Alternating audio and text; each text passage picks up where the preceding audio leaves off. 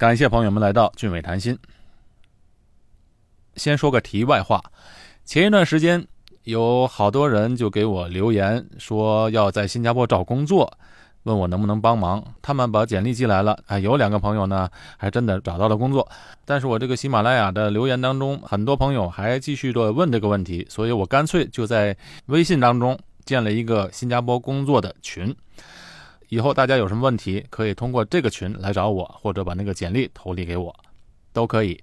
这个群的 Q R code 我放在我的俊伟谈心的公众号里面，大家群里面可以找到。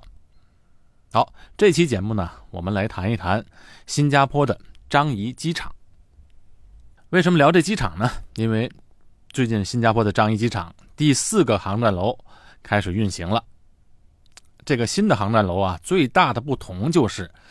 它是一个全自动的机场，除了安检之外，从办理登机手续到托运行李、移民通关到登机，完全不用人工协助，全部自助。能做到这一点啊，全要凭借着新的技术的运用。往深里去看啊，新加坡的机场啊是最繁忙的机场之一，每天有大量的乘客进出。从前依赖大量人工的公共场所啊，都可以做到全自助。将来许多传统上看来很稳定的工作，那都有可能被人工智能取代了。所以今天我们就聊一聊这个话题。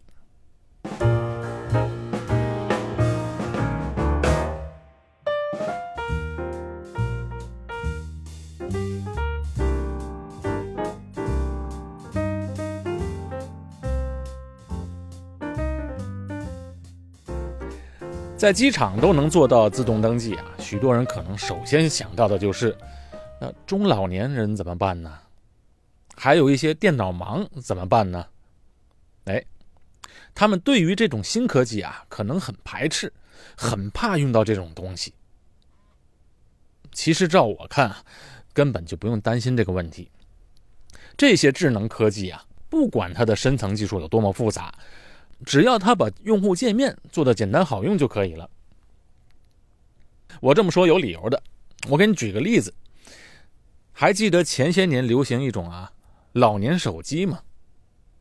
哎，什么是老年手机？就是那种只有按键，而且那个按键都很大，屏幕很小，基本上它的功能啊就只能打电话，不能做别的事情。前几年就很多子女们都在淘宝上给父母们买这种电话。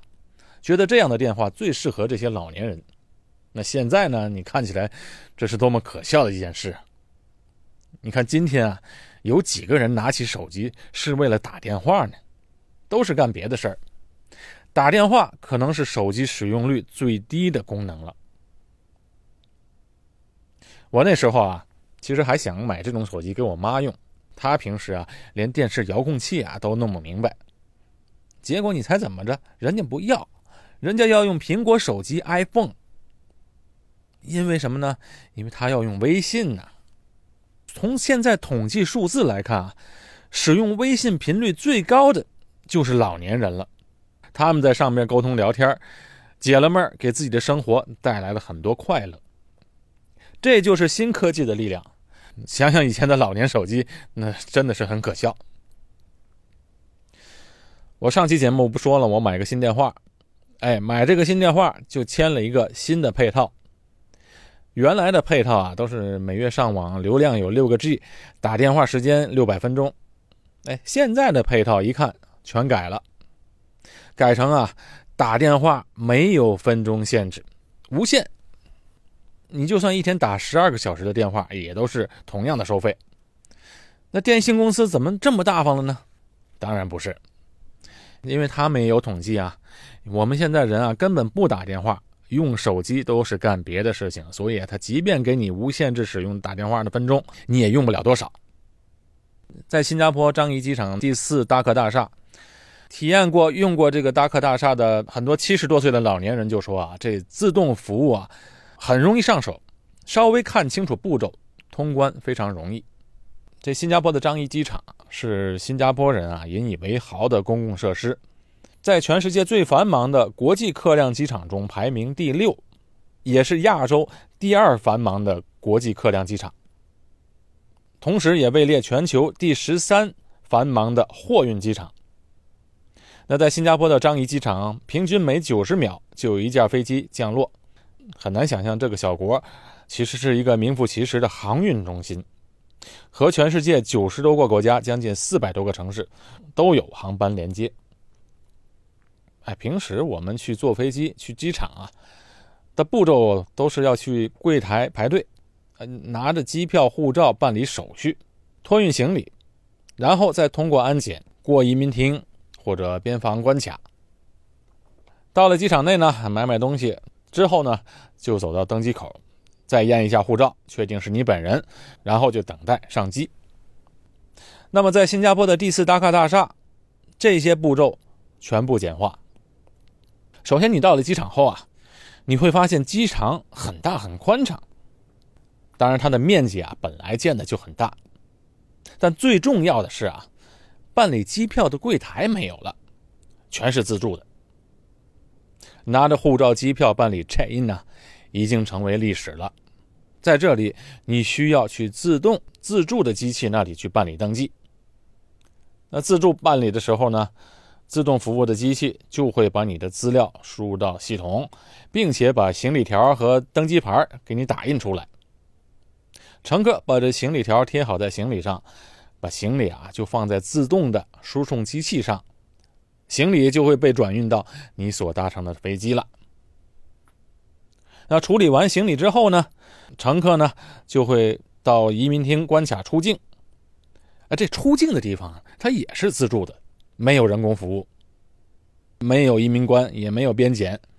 哎，有的人可能担心，那万一有人浑水摸鱼怎么办呢？哎，不用怕。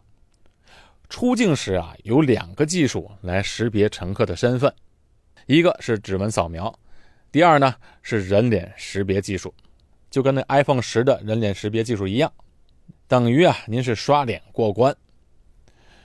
指纹和人脸都要吻合才能过关，所以是非常安全的。啊，过了关卡之后呢，乘客们就可以购购物或者欣赏一下机场的文化区、艺术馆和美食街。为什么有这么多区呢？你想啊，它都是自助服务了，它的柜台啊都比之前小了很多，所以就有更大的空间建这些文化区啊、艺术馆或者美食街或者是购物街。而且整个樟宜机场的第四大厦种植着五十万棵植物，哎，您没听错，是五十万棵。所以你就可以想象，在新机场里面是多么的绿意盎然。机场里面特别的清洁干净，但是你看不到清洁工，因为负责打扫的 都是机器，无人操作的机器，哎，其实就是啊机器人儿我就想在这样的机场啊，你都可以早到一两个小时，好好的体验享受一下。那飞机快要起飞的时候，那乘客们就要走到登机厅准备上机，要进入这个厅啊。同样也需要人脸识别和指纹识别双重过关才行。那这时候呢，乘客们就需要通过安检。这是整个流程中唯一有人操作的地方。安检人员会仔细检查那乘客所携带的随身的小行李箱或者随身用品包包什么的。哎，有一件事比较不一样了。我们平时坐飞机的时候啊，一个比较麻烦的事情。我是觉得特别繁琐的一件事情，就是每次都要把那个手提电脑和电话从背包中拿出来，分别检查。哎，现在不需要了，因为现在这个新机场里所有的安检仪器啊，都配置了最新型的 CT 扫描机，所以这种新型的扫描机一大好处就是它可以扫描到所有电子设备里面的各个的细小零件。所以呢，我们就没有必要把手提电脑和电话从包里拿出来，让安检人员亲自检查，机器就可以做到了，省了很多的麻烦。那在新加坡第四达克大厦，由于去机场坐飞机的整个流程简化了很多，所以啊，从登机、换票、托运行李到最后登上飞机，整个流程要比以往省去了一半多的时间。也就是说，速度快了一倍多。省下的时间呢，乘客们可以用来消闲或者娱乐。哎，这样的新型机场就是未来机场的典范。那么，节省下来的人力，是不是都没工作做了呢？那今后照这个趋势发展，会不会带来大规模的失业状况呢？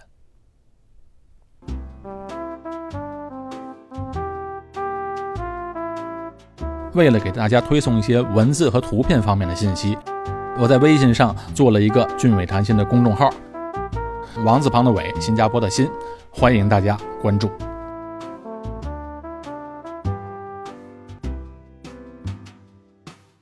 很难想象，新加坡这么小的一个城市国家，这么少的人口，却能够成为世界航运中其中一个重要的连接点。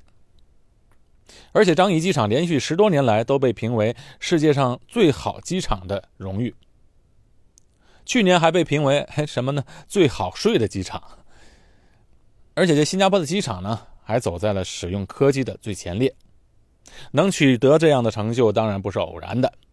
那在上个世纪七十年代的时候呢，当时的新加坡的领导层就已经意识到，未来航空业是全世界重要的连接方式。传统上的新加坡是水陆航运的中心点，但当时他们已经预测到了航空业的重要性，所以在那时候就决定投资建设樟宜机场，建立新加坡航空公司。哎，结果这两件事啊都做得非常的棒。使得新加坡这个不起眼的小红点成为全世界的航空枢纽点。我们有时看一个国家或者一个人的成功啊，都好像很顺理成章、理所当然的，哎，觉得啊，当时这个国家这个人的选择就应该这么做。呃，其实这都是事后诸葛亮。在七十年代的时候啊。能够预测未来航空业重要性啊，我想并不是难事，难的是啊，真的去彻底的执行自己的想法和理念。当时对未来的航空业的蓬勃也只是预测，并不是那时候每个人都已经开始坐飞机到处旅行了。当然，更想不到今天中国人对世界的旅游业贡献有这么的大，和今天的情况啊是远不能相提并论的。所以在当时就很为难，你要投资多少？投资少了力度不够，投资多了风险太大，这在当时啊是很难抉择的。况且啊，建立航空中心和水路的航运中心很不同。那水路有地点的限制，地理位置就非常重要，但航运中心不一样，基本上。在新加坡周围两三个小时飞行时间内的区域，任何地方都可以成为航运枢纽。所以当时新加坡的领导层啊，大胆而且大笔的资金投入到建设航空枢纽，非常的及时，抢先了一步，占尽了先机。今天的新加坡第四大客大厦，也是走在了世界前列，抢先了一步，也占了先机。那么，这种先进科技带来的方便，会不会同时也带来大量失业的情况呢？因为全都自助了，还需要人吗？我们来看看新加坡机场的情况。其实也出乎我的意料，新机场新概念的运行，并没有造成员工的大量减少。整个第四大客大厦使用的人力。只比其他的大客大厦减少了百分之十点多，哎，并不多。那刚才不是说机场好像都看不到什么工作人员了吗？那么这些人都跑到哪去了呢？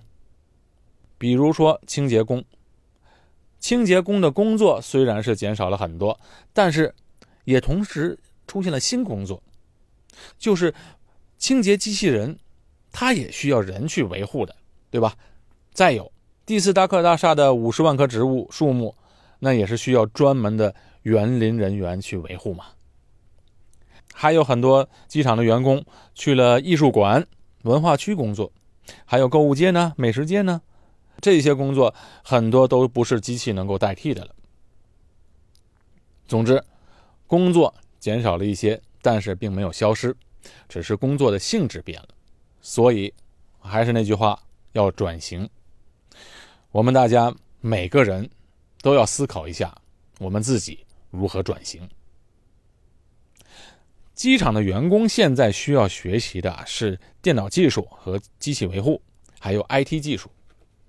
总而言之呢，就是简单重复的工作，将来一定会被机器取代。但是要需要用到我们人脑的工作，那是不可能被机器代替的。所以未来年轻人选择工作很重要，但同时我们这些青中年人们也要不断学习，学习一些新技术，运用到我们的工作当中，这个非常重要。因为今后的工作环境和工作性质都会改变的。这几年，新加坡的政府啊，投资了很多资金，让国民去上课。只要你是新加坡公民或者永久居民，不论你的年纪有多大，只要你肯学，你去大学报读一个课程啊，学费政府啊至少担负百分之九十，甚至免费。所以，这政府啊也看到未来的趋势。尽全力鼓励人民学习新的知识技术，应对未来的挑战。未来，我想在创意方面的啊，需要人思考方面的工作，它是绝对不会被人工智能代替的。比如说，比如说我们听音乐会，不可能去听机器人给我们弹音乐，那还有什么意思呢？对不对？刚好我前几天就看到《福布斯》杂志、《富比》杂志列出了七个收入最高的自由职业工作。什么是自由工作呢？就是 freelancer，不固定在一个地方上班，自己依靠自己的特长或者技能做一个自由职业者。这个七个收入最高的职业里面啊，哎，当然这是美国的统计数字，不一定适合亚洲。而且这是自由职业，不是全职啊！我说一下，看看大家能够猜到吗？排名第一的就是 programmer，是程序员，码农。这个我想大家每个人都能猜到。那我们说第二个，第二个呢就是网页设计。哎，这网页设计很多年了，都一直排名靠前。第三，大家可能都想不到，收入最高的有写作。写什么呢？不是写小说，是写营销方面的写作。第四呢，图画设计、动画设计。第五，也跟写作有关，是广告撰稿人。第六，是视频剪辑。哎，这个我还真没想到。第七就是社交媒体经理。说的这七个工作啊，我看啊。都不容易被机器人取代，而且在一段时间内，他们的收入还都是挺高的。这七个职业，朋友们猜到了几个呢？好，今天的节目就到这里，我是高俊伟，在新加坡，我们下期节目再见。